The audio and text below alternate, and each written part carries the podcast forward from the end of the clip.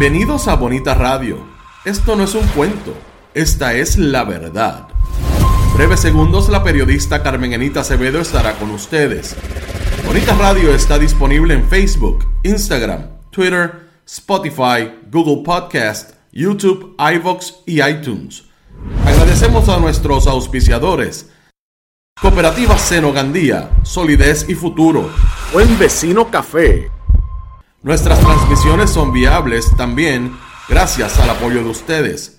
Pueden enviar sus donativos accediendo a bonitaradio.net. Allí podrán realizar su aportación a través de PayPal o tarjetas de crédito. También pueden realizar su donativo por ATH Móvil Negocios a la Fundación Periodismo 21. O pueden enviar un cheque o giro postal a PMB número 284, Pio Box 194000 San Juan, Puerto Rico 00919-4000. Bonita Radio, esto no es un cuento, esta es la verdad. Con ustedes, la periodista Carmen Enita Acevedo, en directo desde el estudio Roberto el Indio Acevedo. Buenos días Puerto Rico y el mundo. Soy Carmen Enit Acevedo y estamos en Bonita Radio. En Bonita Radio a las 8 y 7 de la mañana.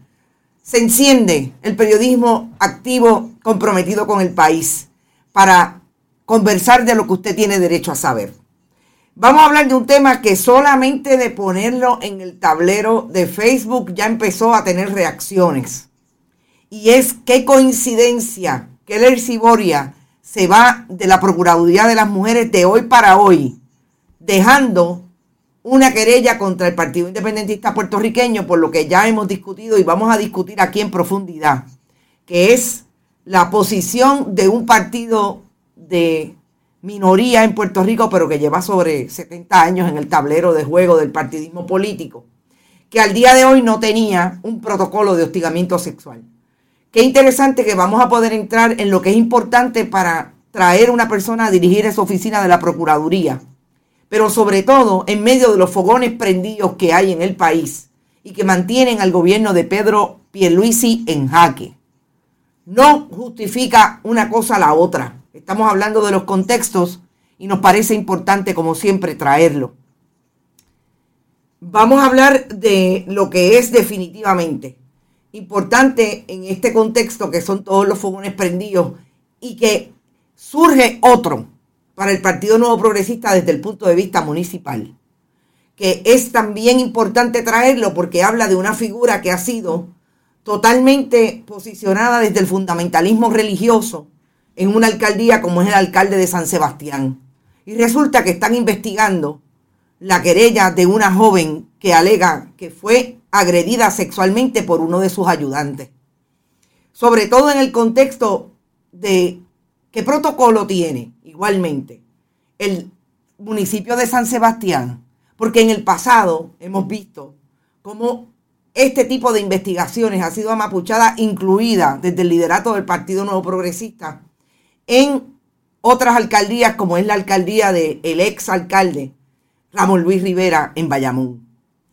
Por eso es que la historia hay que traerla, no para justificar, para contextualizar qué ocurre en este momento en el país y qué hace el Partido Nuevo Progresista para tratar de sacar las castañas del fuego entre gente viviendo en la miseria en el municipio de Vieques, en los apagones en centro médico que provocan, según la familia, la muerte de un joven que estaba allí en el centro médico en las pasadas horas que se fue la luz, ustedes saben que por 16 a 20 horas. Vamos a hablar también de una demanda que ayer nos enviaron en medio del programa y no pudimos atender, que no es una demanda del presidente de la, el expresidente de la Universidad Interamericana contra la universidad. Es al revés, es una demanda interesante de la Junta de Síndicos exigiendo que el expresidente Manuel Fernós traiga o ponga en disposición de la universidad eh, los accesos a un teléfono celular que según la demanda destruyó un día antes de que le enviaran una carta de que iban a eh, intervenir eh, con una, valga la redundancia, intervención realmente. iban a hacer una investigación sobre la posición de Dominic Guillermini de Gracia como administrador de la oficina del presidente y su intervención en algunas contrataciones. Es interesante lo que ocurre no solamente en Puerto Rico, lo que ocurre, eh, eh, perdón, en el gobierno de Puerto Rico, en instituciones privadas que podrían estar incluso funcionando como instituciones eh, partiendo de la visión de administración que hemos visto a través del gobierno de Puerto Rico. Los saludo a ustedes. Jorge Dañón está por ahí. Saludos. Lilian Ferrer, como siempre. Chicago, la diáspora puertorriqueña con bonita radio. Gracias, Lilian. Luis Calderón, días porque bueno es el café. Qué bueno. Esther Martí. Eh, escándalo tras escándalo, dice Sandra García. Marilú Otero Rivera. Eh, saludos, Marilú. Qué bueno que estás por ahí. Mariel Alef Díaz. Marilú desde la diáspora de Texas. Que buenos días, Mariel. Maribel, perdón. Por ahí debe estar Irisita Delgado, María Rodríguez Caloca. Siempre se me quedan. Alcu y el protocolo en Guaynabo con O'Neill. Vamos a hablar de eso, es importante. No estamos justificando al PIB si alguien asumió una posición clara con relación al PIB desde el día uno del MeToo en esa institución. Fue Bonita Radio.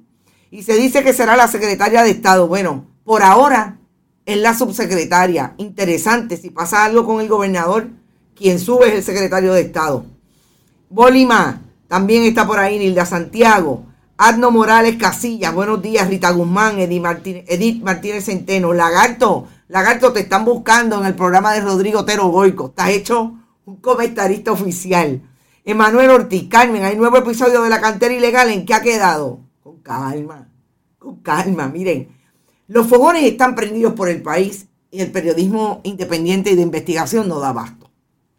Y yo les confieso que han sido unas semanas bien intensas, que solamente... ¿Te está gustando este episodio? Hazte fan desde el botón apoyar del podcast de Nivos. Elige tu aportación y podrás escuchar este y el resto de sus episodios extra. Además, ayudarás a su productor a seguir creando contenido con la misma pasión y dedicación.